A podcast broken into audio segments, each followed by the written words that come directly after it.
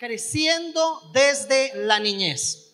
Quiero introducir leyendo solamente un versículo bíblico en Isaías capítulo 11, donde dice la escritura, morará el lobo con el cordero y el leopardo con el cabrito se acostará. El becerro y el león y la bestia doméstica andarán juntos y un niño los pastoreará. Quiero enfatizar en ello, un niño los pastoreará. Frente a estos animales que utiliza metafóricamente el profeta, tal vez llama la atención el león, porque el león de alguna manera puede representar el riesgo. Y si yo tuviera a mi hijo al lado de un león, obviamente pensaré en protección. Pero la visión escatológica del profeta, la visión que Dios le dio, no es solamente que el niño fuera protegido del león, sino que el niño pastoree a ese león.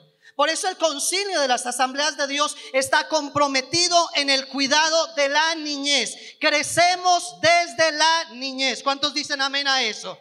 Nuestra perspectiva como siervos de Dios es el cuidado de aquellos pequeños. Pero mientras les cuidamos, debemos tener la visión de Dios. No esperar que algún día pastoreen, sino que seamos instrumentos de Dios para que ellos cumplan el propósito por el cual Dios les ha enviado. De tal manera que en el día de hoy tenemos tres excelentes panelistas que nos acompañan y me permito presentarles en el día de hoy. Contamos en el día de hoy con la doctora Lorena Ríos. Es una amiga, hermana de la casa y quiero leer el perfil. Es abogada egresada de la Universidad del Rosario con especialización en Derecho Ambiental y maestría en Derecho Administrativo de la misma universidad. Realizó estudios de derechos humanos y minorías en la Universidad Birkbeck en Londres, Inglaterra, y de liderazgo en la Universidad Global de las Asambleas de Dios. Es la primera directora nacional de asuntos religiosos del Ministerio del Interior, asesora jurídica nacional y directora de la Pastoral Social del Concilio de las Asambleas de Dios y es designada en, en, agosto de 2019 por el presidente de la República y la ministra del Interior como gobernadora ad hoc del departamento del Quindío. Demos un aplauso a la doctora Lorena Ríos en este momento. Contamos también con la presencia de la doctora Catalina Moscoso de Díaz, quien es bacterióloga especializada en sexualidad y en prevención, detección y atención e intervención del abuso infantil, especialmente a nivel sexual. Su trabajo se enfoca en formar en sexualidad a través de currículos que llegan a los niños y a los adolescentes acorde a su edad, su grado de desarrollo y con un lenguaje apropiado. Sensibiliza a las comunidades en contra del abuso sexual y busca desafiarles a organizarse de manera adecuada para atender integralmente el abuso a través de la elaboración de protocolos. Su enfoque se basa en los principios de Dios y su palabra, la Biblia. Pido un aplauso para la doctora Catalina Moscoso. Y también tenemos en el día de hoy al doctor William Charry, quien es director y pastor de la Fundación El Renuevo. Es expositor bíblico y psicoterapeuta, magíster en psicología pastoral y candidato a la maestría de teología en la comunidad de estudios teológicos interdisciplinarios. Miembro fundador de la Fundación Colombiana de Bioética y miembro de la Asociación Afecto contra el Maltrato, a quien también pido recibamos con un aplauso en el día de hoy. Gloria a Dios. Muchas gracias por estar aquí con nosotros y manejar esta temática tan importante para nosotros como concilio. Entrando en materia, quisiera iniciar, doctora Lorena, haciendo una pregunta para que nos oriente. ¿Cuáles son los tipos de la protección a la niñez que ha establecido el concilio en aras de proteger a la niñez? Muy buenos días a todas y a todos. Dios les bendiga. De verdad, un privilegio estar como una hija de la casa enfrente de ustedes como Iglesia Nacional y mis autoridades. Un privilegio también poder estar como directora nacional, la primera directora del país, enfrente de ustedes, porque ustedes fueron quienes sirvieron de plataforma para estar en ese lugar. Así Dios les bendiga muchísimo y feliz de estar acá.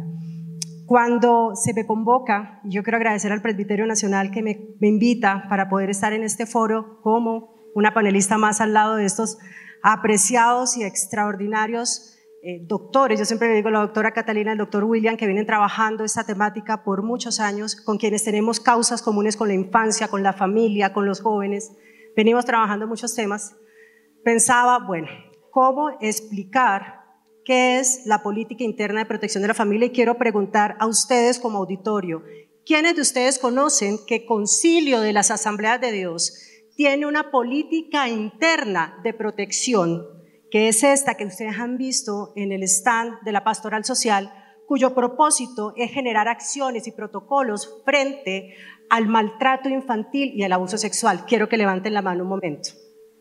Bueno, más o menos un 30% del escenario. Quiero contarles algo.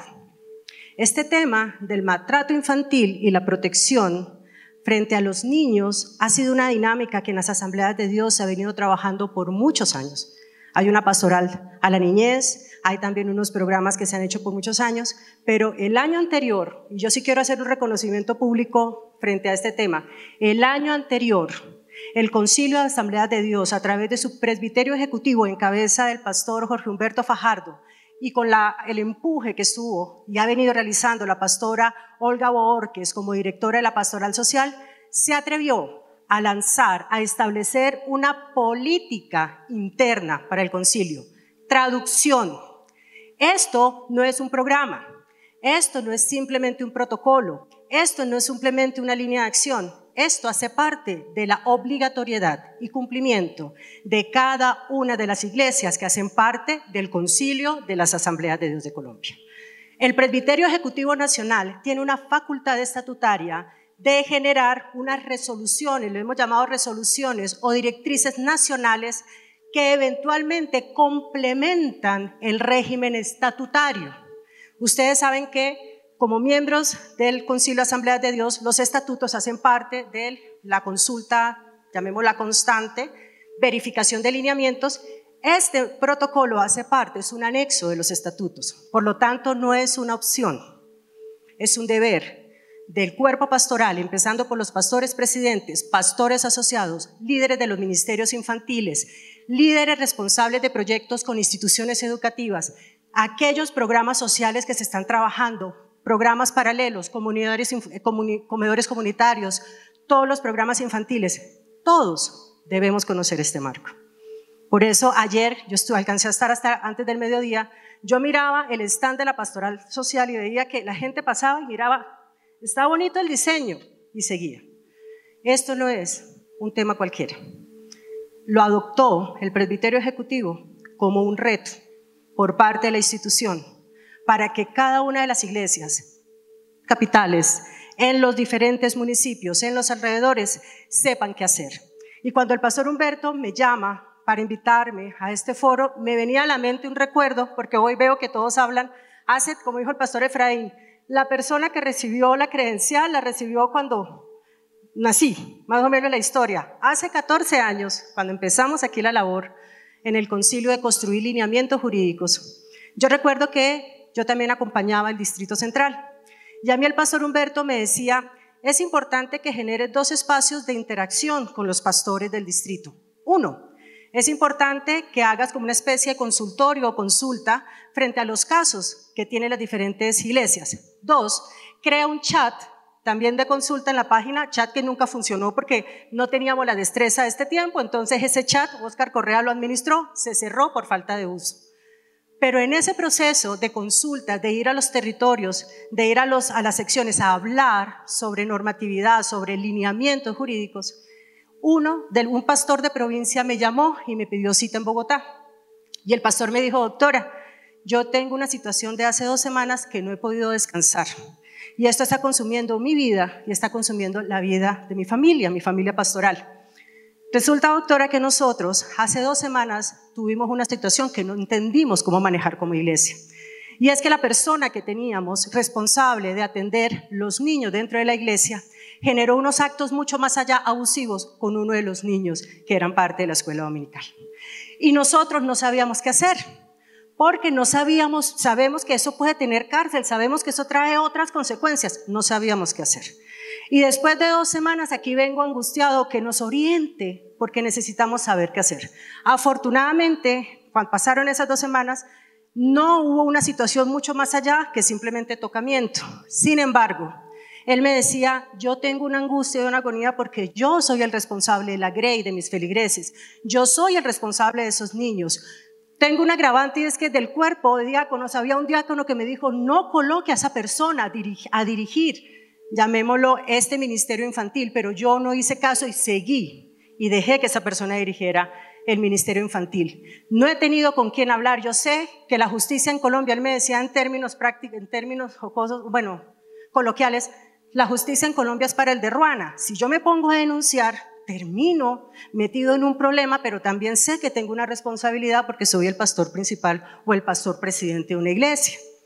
Claro, toda esa es la radiografía de muchos casos que tenemos en los territorios. Precisamente para atender y tener un protocolo, una ruta clara, unos lineamientos frente a esa situación, es que se adoptó la política interna. Y yo les quiero contar una anécdota frente a esta política interna. Cuando yo voy a los territorios y yo tengo que relacionarme con todas las denominaciones, con todas las confesiones en temas de protección de niñez, de protección de jóvenes, de tantos temas comunes que tenemos, yo siempre saco este protocolo, bueno, desde agosto del año pasado ahora, saco este protocolo como un ejemplo de buena práctica. Y les digo, el concilio de las asambleas de Dios se dio a la tarea de establecer a nivel nacional un protocolo interno que es de obligatorio, bueno, es un deber de atención, de conocimiento por parte de todas las iglesias. Por eso el reto de hoy es cuando salgamos, la pastora Olga Borges como directora, los coordinadores de la pastoral social, tienen unos cronogramas de capacitación, están en la capacidad de poderles acompañar a ustedes para que conozcan cuál es el paso a paso de esta política interna. Me corresponde, tú me preguntabas por el tema de protección, y esta cartilla, el fundamento, llamémoslo, lo que nos ha inspirado a trabajar, quiero que ustedes lo vean conmigo, Proverbios 31.9, y es, habla a favor de los pobres e indefensos, pero sobre todo, y ahí está la, la palabra, asegúrate de que se haga justicia, actuemos. Esto no es un tema de dejarlo allí, no es un tema de un stand, no es un tema de mirar ni de chismosear, entender qué es, es un tema de, analizar, escudriñar y llevarlo a la práctica, porque este, esta política interna tiene tres protocolos que interactúan.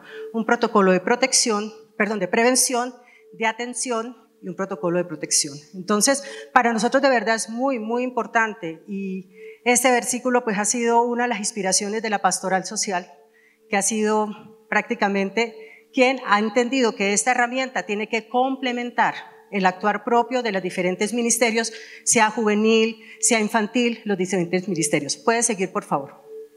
En Colombia, cada 22 minutos se registra un caso de abuso sexual contra un menor y la mayor porcentaje es un abuso contra niñas. Siguiente, por favor. Y aquí viene un tema. ¿Qué vamos a hacer como concilio? Yo he escuchado las prédicas de ayer, he escuchado también el antecedente, quien antecedió, el pastor Jao, y hay un tema puntual y es que nosotros tenemos que contextualizar nuestra teoría pastoral para que sea más práctica. Sé que ayer el representante de España hablaba mucho de la voz profética que la iglesia tiene que ser una respuesta a las necesidades de este tiempo. Y yo de verdad valoro muchísimo este protocolo. Es el primero, yo no sé, Pastor Humberto, si hay antecedentes, sé que es el primero. No se ha sacado una línea nacional con una, llamémoslo, complementariedad frente a los estatutos y les felicito porque son la primera denominación pentecostal trinitaria que se atrevió a hacer un tema de esta naturaleza. Siguiente, por favor. Un aplauso, exacto, siguiente. Pero esto no surge de la nada, esto no fue que nos levantamos hoy, entonces hablamos con Catalina y nos encontramos con el doctor William, no, eso es un proceso de, de tiempo, eso se fue construyendo incluso, empezamos con un convenio con FIDE Internacional donde habían programas caminando juntos, yo sé que ustedes recuerdan que estaba tu tu cantito caminando juntos, prevención de violencia, todos estos elementos nos permitieron a nosotros consolidar lo que hoy es la política. Siguiente, por favor. Siguiente, por favor. Pregunta, ¿ahora entienden que la política interna no es simplemente un stand con la pastoral social, con un programa?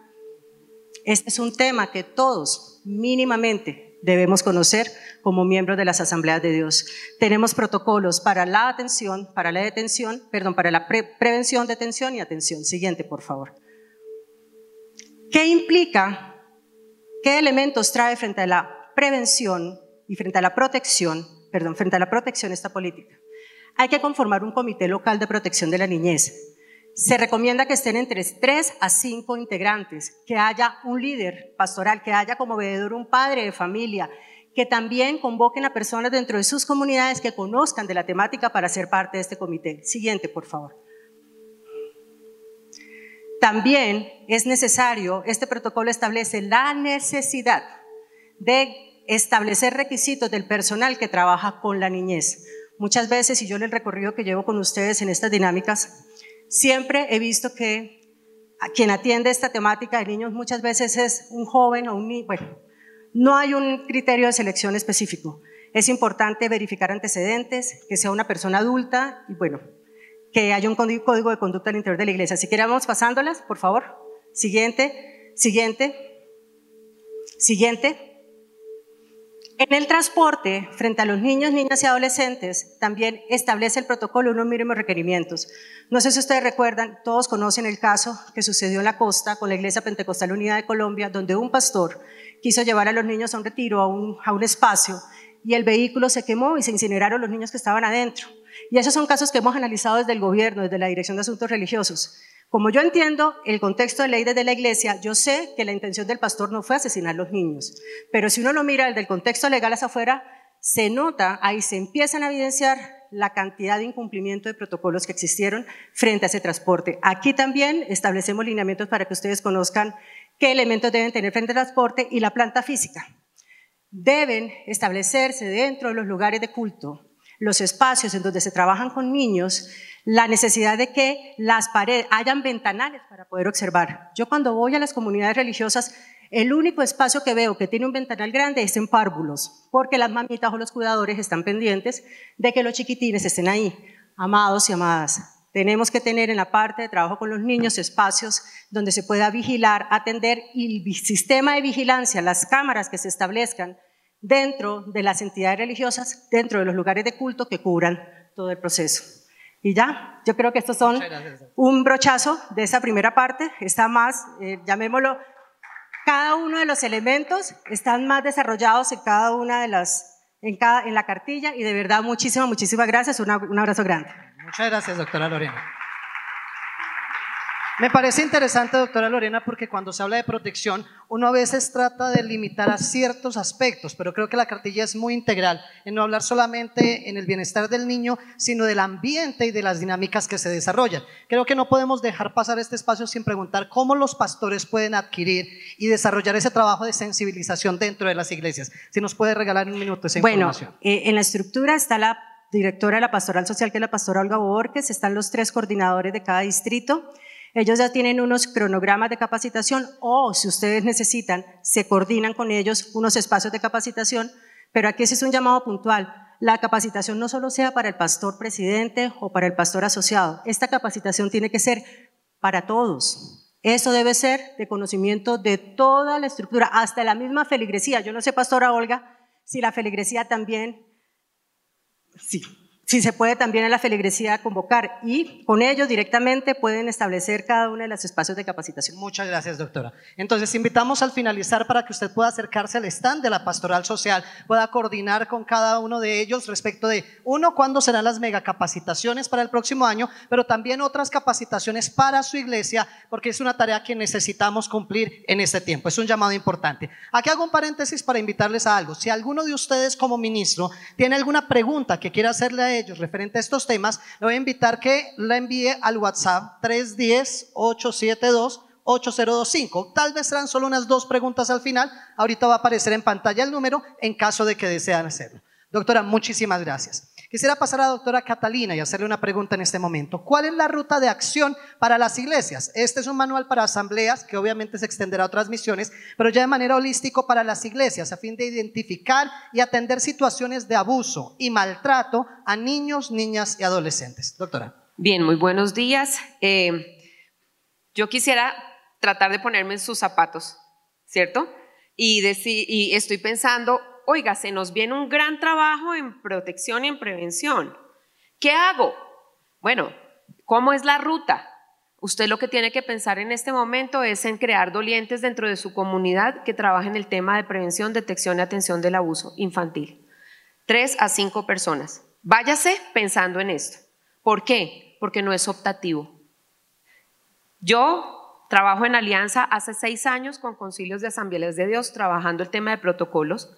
Y debido a mi trabajo en, todo este tema del maltrato infantil, eh, el código de infancia nos obliga, por ser sociedad civil, a quienes trabajamos con niños y adolescentes, tener un mecanismo de prevención, detección, atención e intervención, ojalá.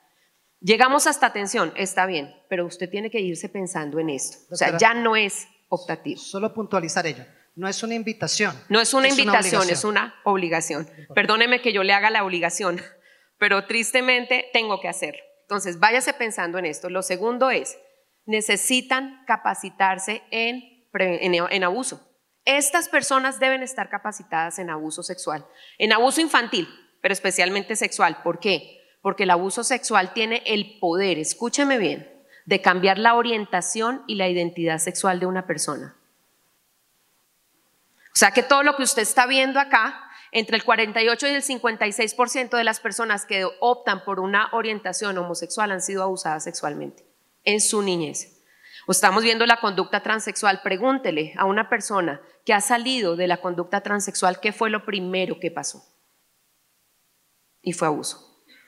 Entonces, no es simplemente una, eh, una sugerencia. Entonces, Vamos a trabajar con un equipo, vamos a entrenar al equipo, lo vamos a sensibilizar. Son los dolientes de su comunidad que van a extender los protocolos hacia abajo. ¿Hacia dónde? Hacia todos. Nos vamos a meter en el barco de la prevención del abuso infantil. ¿Correcto? ¿Eso qué implica? Que vamos a trabajar con padres, que vamos a trabajar con la comunidad y también con el staff de su, eh, de su, eh, de su iglesia.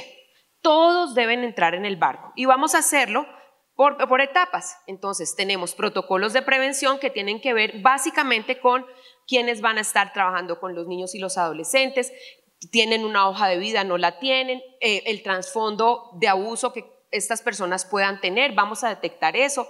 También vamos a hacer interacción de los adultos con los niños. La Asociación Afecto contra el Maltrato Infantil dice, hands out, usted no toca al niño. Y yo creo que esto tampoco es posible porque los niños necesitan el toque sano, pero tenemos que establecer el protocolo frente al toque sano. ¿Sí? ¿Por qué? Pues porque encontramos que muchas personas han sido, eh, digamos, han, sido expuestas a situaciones de abuso y simplemente las, las piensan que son normales y no. Quien trabaja con niños y adolescentes debe tener un protocolo de interacción, ¿correcto? Bien, dentro del protocolo de prevención hay muchas cosas. Por ejemplo, ¿qué vamos a hacer con las aulas de los niños? Y todo eso va haciendo, se va haciendo con tiempo.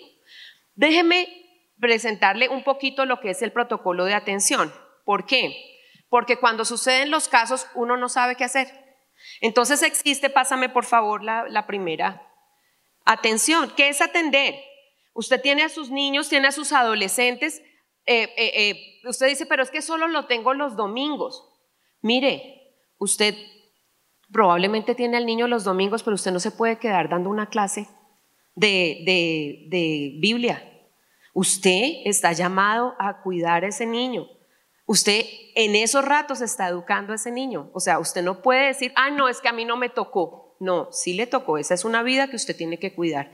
Por lo tanto, atender, esas son las acciones que van encaminadas a brindar atención inmediata en los casos de los niños que están siendo expuestos a situaciones de abuso, violencia o maltrato y saber cómo es una ruta de atención. El gobierno tiene una ruta de atención frente a este tema, pero ustedes dentro de su comunidad, cuando se enteran de un caso, ustedes tienen que saber a dónde coger, cómo hacer, a quién le digo, no, esto no puede ser corrillo de, mira, ¿sabes qué? Es que lo abusaron de esta forma, oremos por él. Y esto se vuelve un corrillo de gente eh, sabiendo del tema del abuso del niño. No, este, este tema de atención tiene dos aristas. ¿Qué pasa cuando estamos ante la sospecha de un abuso y qué pasa cuando ya hay una evidencia de abuso? Y entonces, en esos dos casos hay que saber cómo actuar. Luego pasamos, pásame por favor. Eh, ¿Qué pasó con detección? Detección. Cuando detectamos, estamos viendo que el niño está teniendo síntomas, tenemos que saber cuáles son, estarnos actualizando frente al tema. ¿Y cómo hacemos esto? ¿Qué pasa con el agresor? Mire, hay niños que llegan y el agresor está fuera de nuestra comunidad, pero el niño viene presentando síntomas y de algún momento toma eh, de la decisión de hablar con usted. Usted es una persona de confianza para el niño. Claro, usted es una figura que no solamente representa el cuidado al niño, sino que representa a Dios para el niño. Por eso el abuso cometido dentro de los líderes de la fe es tan grave para el niño. ¿Por qué? Porque no solamente está pasando un abuso de una persona adulta hacia el niño, sino una persona que está reflejando a Dios para el niño. Por eso es tan grave. Entonces, este, este, este, tema de detectar es importante para poderlo atender bien.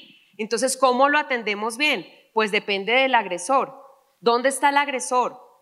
¿El agresor es conocido por el niño? ¿El agresor es desconocido? ¿El agresor está dentro de la comunidad? El manejo de ofensores o agresores lo tenemos que saber. Por eso hoy le estoy dando la oportunidad de decir esto lo tenemos que tener dentro de la comunidad. ¿Cuál es el protocolo? ¿Qué es la base de los protocolos? Es esta, pásala por favor. Es brindar protección integral al niño y al adolescente, evitar su revictimización. Cuando usted le dice, pero cuéntame, no, pero espérate un momentico que llamo al pastor de niños. Espérate, espérate, no me digas más. Y usted llama al pastor de niños y le dice, ahora sí, ahora sí, ven, siéntate, cuéntanos a ambos qué te pasó. Ahí lo está revictimizando. Ay, no, pero espérate un momentico. Y el pastor titular, no es que él tiene que enterarse porque esto es una papa caliente. Espérate, espérate. Ven, llamamos al pastor. Vuélvele a contar al pastor. Lo está revictimizando por tercera vez. Entonces, estas cosas no se hacen. Usted tiene que saber que hay un equipo, que la gente está entrenada, que usted recibe una, eh, eh, la, versión del niño o los síntomas que tiene el niño y usted hace una bitácora y un reporte y lo pasa a este equipo entrenado. Y el equipo entrenado va a hablar con el pastor titular y va a saber qué hacer. Ese es el orden. Entonces, por eso necesitamos colaborarle en la recolección de pruebas, que usted no va a hacer ninguna investigación, a nosotros no nos compete eso, pero sí quien nos avisó, si fue el niño, si fue un adulto, quién fue el que nos avisó del caso, nosotros tenemos que anotarlo y esa va a ser una prueba. ¿Para quién? Para la fiscalía, porque perdóneme, esto es un delito. Es que no, no hemos logrado entender que el abuso hacia los niños, especialmente el abuso sexual, es un delito. Y entonces tenemos que reportarlo ante los entes legales. ¿Y cómo lo vamos a hacer? ¿Y qué pasa con el aporte de cada una de las personas, tanto de la maestra de escuela dominical, como del pastor de niños, como del pastor titular? Todos ellos tienen que estar coordinados. Y el equipo de atención y prevención para poder darle un tratamiento positivo a la situación. Entonces, esa es la estructura. No le estoy hablando de lo que pasa afuera cuando ya se denuncia, estoy hablándole de lo que pasa adentro, antes de denunciar. No todos los casos son denunciables, sí, tenemos, tiene razón en eso, porque yo no voy a denunciar a un niño de 7 años que tuvo una conducta sexual abusiva con un niño de 5. Yo no puedo denunciar eso, pero sí tengo que denunciar a un adulto o a un adolescente que tuvo un acceso abusivo con un niño menor de 14 años. Eso sí lo tengo que denunciar. Entonces, todo este panorama está en los entrenamientos. Nosotros realmente les no les sugiero, les invito fuertemente a que piensen en entrenar a su gente. Muchas gracias, doctora. Un aplauso para ella, por favor. Me queda una inquietud tal vez con alguno de mis compañeros, y es hasta dónde debe llegar la iglesia porque efectivamente nos decía que no tenemos la tarea de investigar y fácilmente uno podría correr en ese, en ese peligro de, para recabar información, meternos a investigar. Entonces, ¿cuáles son los límites dentro de la iglesia en esa tarea precisamente de identificar y atender? Los protocolos que están aquí adentro estructuran los límites, o sea, por eso hay que leerla, por eso hay que comprarla. Por favor, todos salgan a comprar esta cartilla, de verdad. los protocolos delimitan los límites. Por ejemplo, si el niño a mí me dice, mira, teacher, es que yo quiero contarte algo, pero no quiero que nadie sepa, nadie, qué tengo que hacer yo. ¿Será que fuiste abusado? No, eso jamás lo haga. Preguntas abiertas. ¿Qué, cómo, cuándo? Dejarlo hablar, hacer un relato libre. ¿Quieres contarme qué te pasó? ¿Sí? Lo que el niño me diga. Sencillamente lo que el niño me diga. Entonces yo puedo decirle, mira mi amor, esto lo tenemos que parar porque tú estás en peligro. ¿Me permites por favor hablar con alguien? Y ese alguien va a ser alguien cercano al niño. ¿Sí? Ese es mi límite. Yo no voy a ir a investigar al papá, a la mamá, luego al tío, no, nada.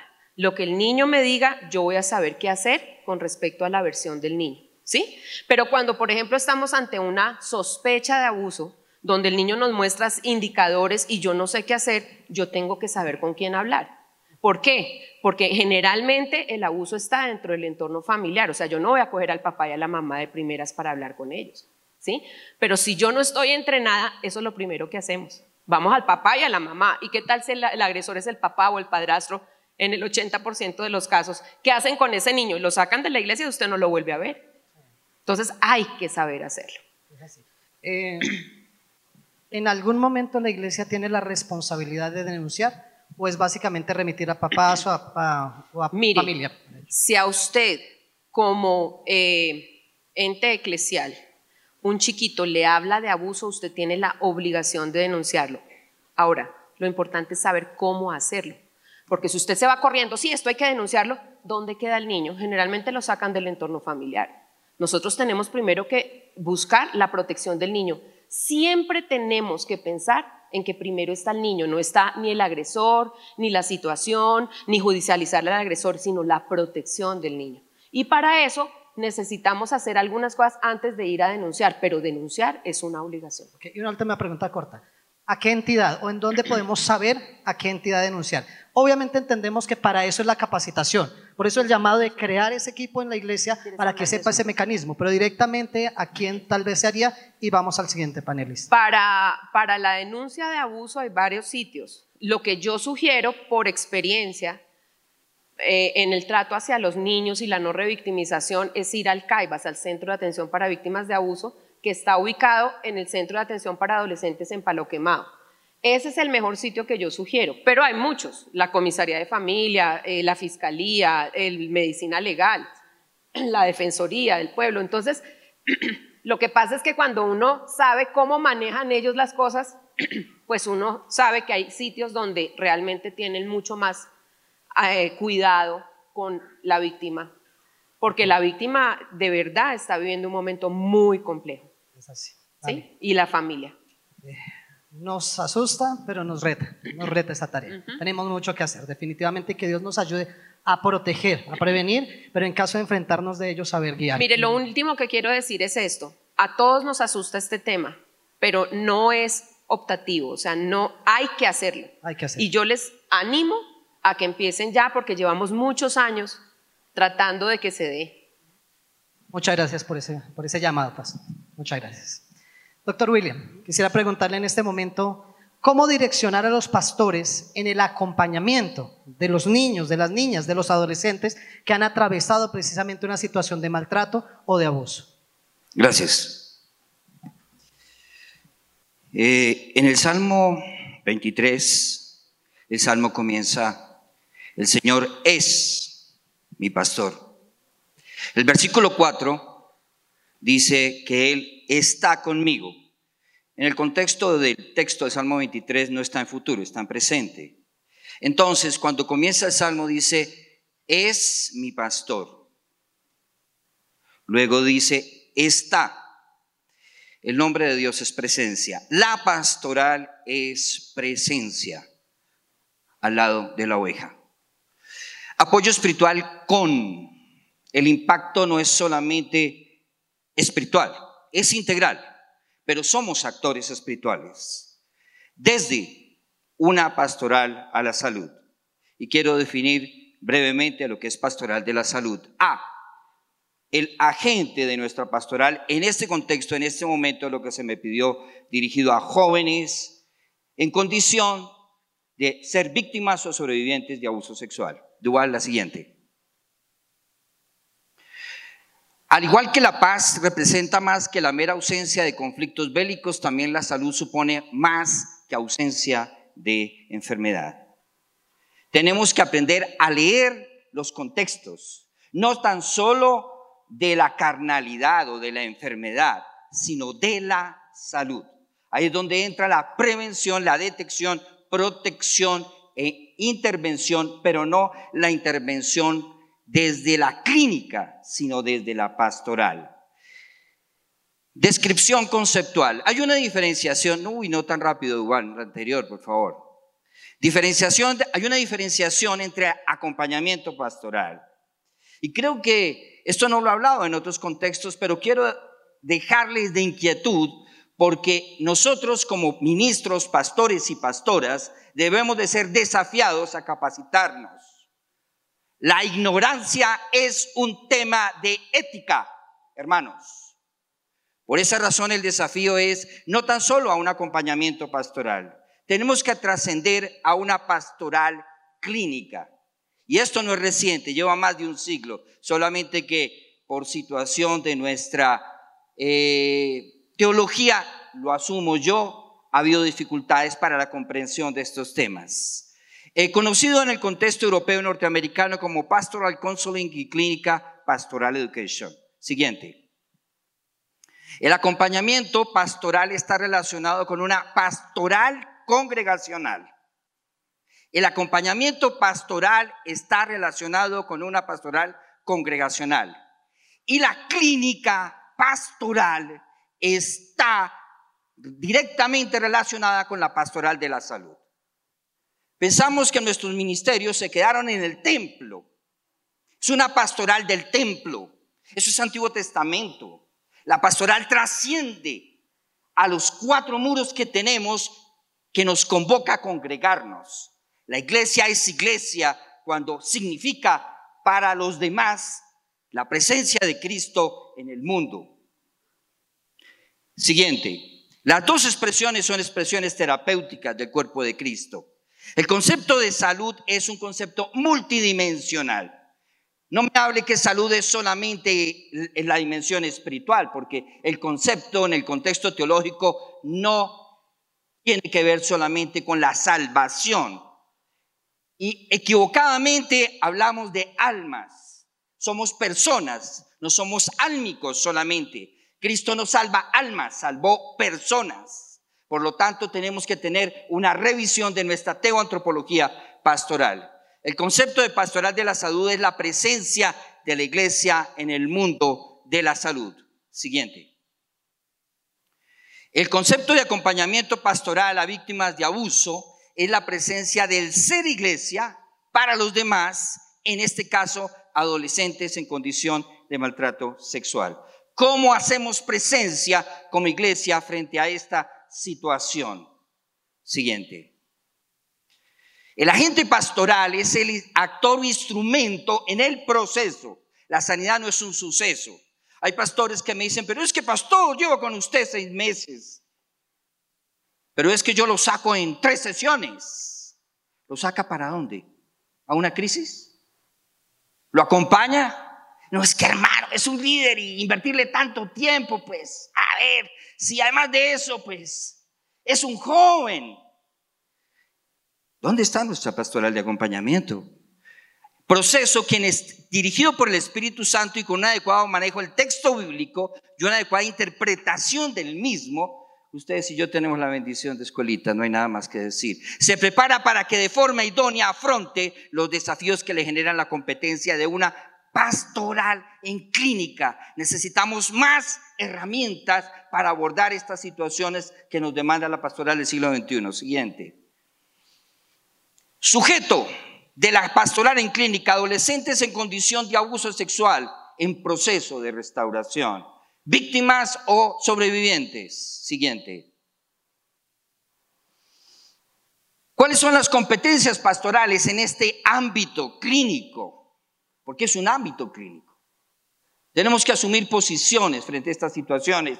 Por eso requiere más conocimiento, pero más no información, sino formación por parte de nosotros. La enfermedad y la curación representan también un proceso que muchas que muestran muchas facetas y que exige una cooperación activa entre las distintas disciplinas y personas en diferentes campos. Aquí es donde entramos a hacer una red con el terapeuta, con la doctora Carolina, con la doctora Lorena. Esto es una red y la red comienza no por la institución, la red comienza por el corazón y entender los límites, que en la cartilla están muy bien definidos. Siguiente.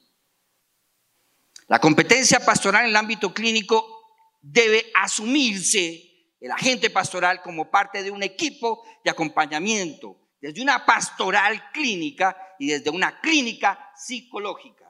Usted me dice que no hay que atender a la persona que fue víctima de abuso, sino mandarla a un encuentro, lo peor que usted puede hacer, le abre la herida y de ahí sale para una clínica psiquiátrica diciendo que son demonios, porque lo hemos atendido durante 19 años o con una ideación suicida. Lo peor que usted puede hacer es dárselas de terapeuta y comenzar a manejar la terapia de la silla vacía, que muchos pastores ni siquiera saben de dónde sale, que es de la terapia gestal y la usan en sus encuentros.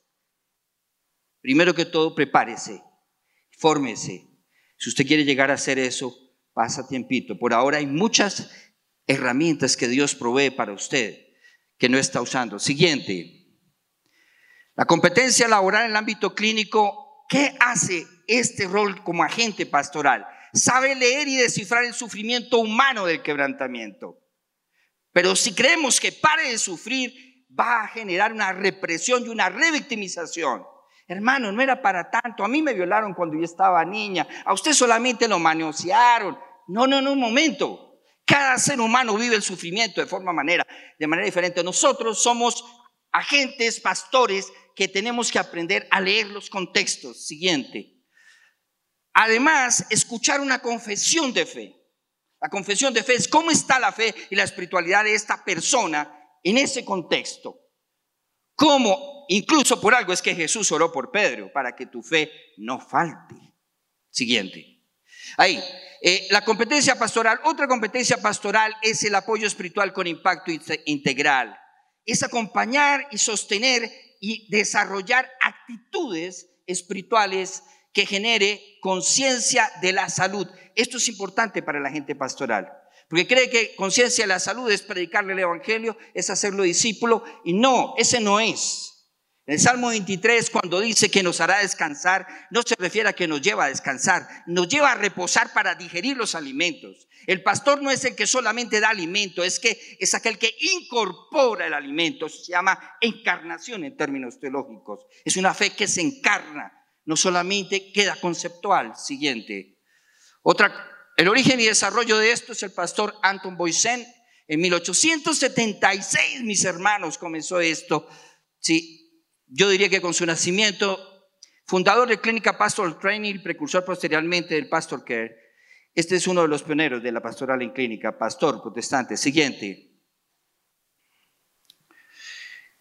En el ámbito clínico, la iglesia solo es iglesia cuando existe para los demás. Esto es una reflexión de Bonhoeffer en el año 1944, en la prisión de Berlín-Telén, allí se planteó la función de la iglesia en el mundo y el significado de ser seguidor de Jesucristo en un mundo sin Dios. Siguiente. Formamos y servimos hoy para la eternidad. Estamos para servirles como lo hemos venido haciendo en un acuerdo que tenemos especial con la Asamblea de Dios de formación y capacitación. Precisamente ahora iniciamos en Medellín una formación de pastoral en clínica. El desafío es tenemos que seguirnos formando. La ignorancia es un tema de ética. Muchas gracias, doctor William. Muchas gracias. De verdad. Eh, algo que mencionó usted y me llamó la atención de todo eso que tenemos que asimilar es que a veces reprimimos, pero el llamado no es a reprimir, es a sanar y que Dios nos ayude para, para, trabajar en esa pastoral precisamente. Gracias a ustedes por las preguntas que están haciendo. Creo que muchas de ellas se condensarán en el manual que tenemos que estudiar, que tenemos que trabajar. Pero por favor, unas respuestas muy breves, solamente para tres preguntas si me pueden ayudar. Pregunta uno, hay unas varias personas que han estado preguntando qué sucede si digamos un joven, 18 años, está comentando de un abuso que fue hace mucho tiempo atrás. ¿Se tiene que denunciar o solamente con la persona? ¿Qué se debe hacer en ese caso? Si puede ayudarnos, pastor. Eh, frente a la ley, creo que son 20 años, doctora, para que prescriba como delito el abuso. Entonces, yo quiero añadirle un factor humano al tema de la denuncia, porque no es fácil.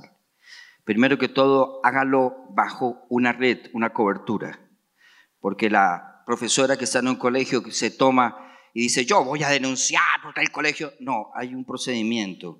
Esto no es un tema a nivel personal, esto es un tema de ser iglesia. Entonces, si una persona ha pasado 18 años y esta persona quiere denunciar, hay que evaluar cuáles son los móviles de su denuncia realmente. Para mí es importante eso. Se trata de actuar, no de reaccionar. Se trata de ver que hay, eh, la denuncia, desafortunadamente en nuestro sistema, lleva a muchas situaciones de revictimización.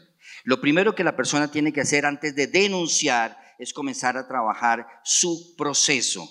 En ese proceso va a llegar un momento en donde el buen terapeuta lo puede llevar a que tome una decisión, si denuncia o no denuncia. Pero la persona debe tomar, después de tanto tiempo, estamos haciendo la diferencia, debe tomar la conciencia de hacerlo. Si no lo quiere hacer después de 18 años, esto es una decisión que le compete a él. Precisamente esto implica encontrarse con el agresor y revivir muchas cosas.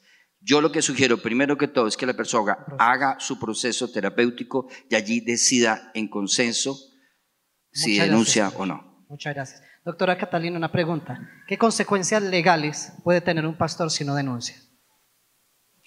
wow. Eh, hay, una, hay una cosa que se llama delito de omisión. Digo cosa porque yo soy bacterióloga, yo no soy jurídica, perdón. Eh, delito de omisión. O sea, cuando, cuando una situación de abuso se descubre y no se hace un buen proceso, y se llega, eh, digamos que los organismos competentes llegan a conocer el caso y preguntan quién lo supo primero. Inmediatamente la persona va a decir, mire, es que yo le conté a tal. El niño también va a decir, es que mi, profesora de tal parte lo sabía. Allá van. Y es muy delicado porque puede uno incurrir en delito de omisión.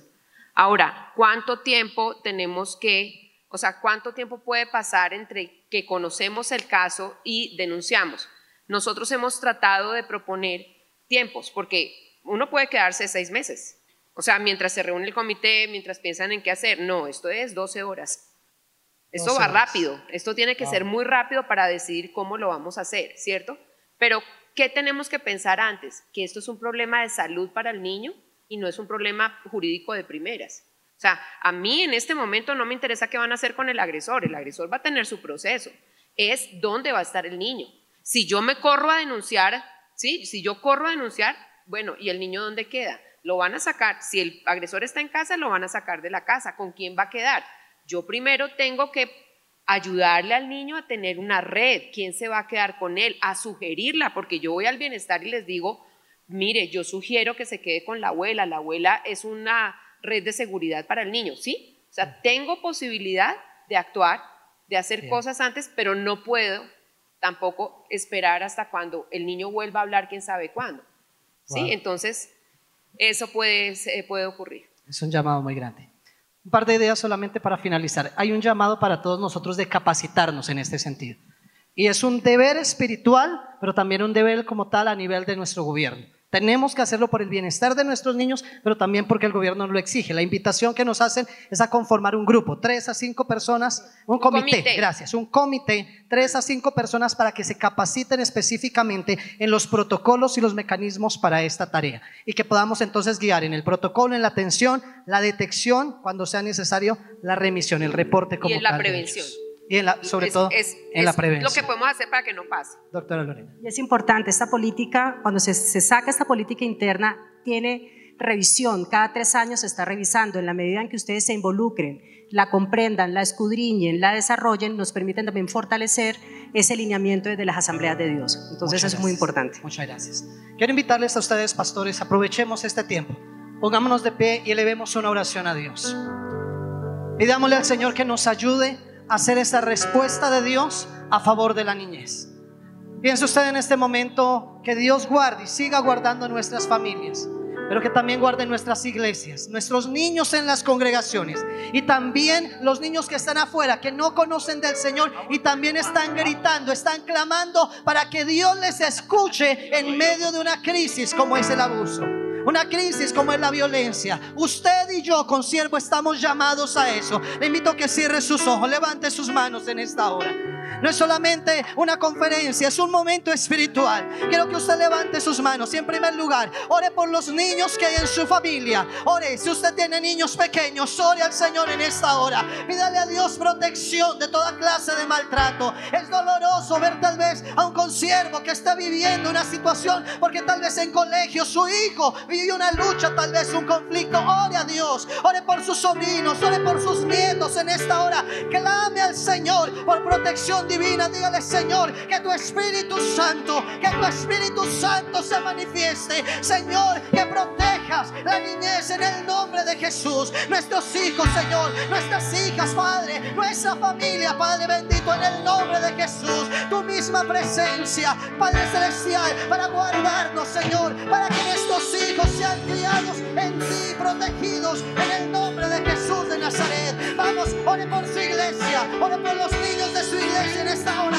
Dígale, Señor, que mi iglesia, la iglesia que me has dado a pastorear, sea protegida por tu Espíritu Santo.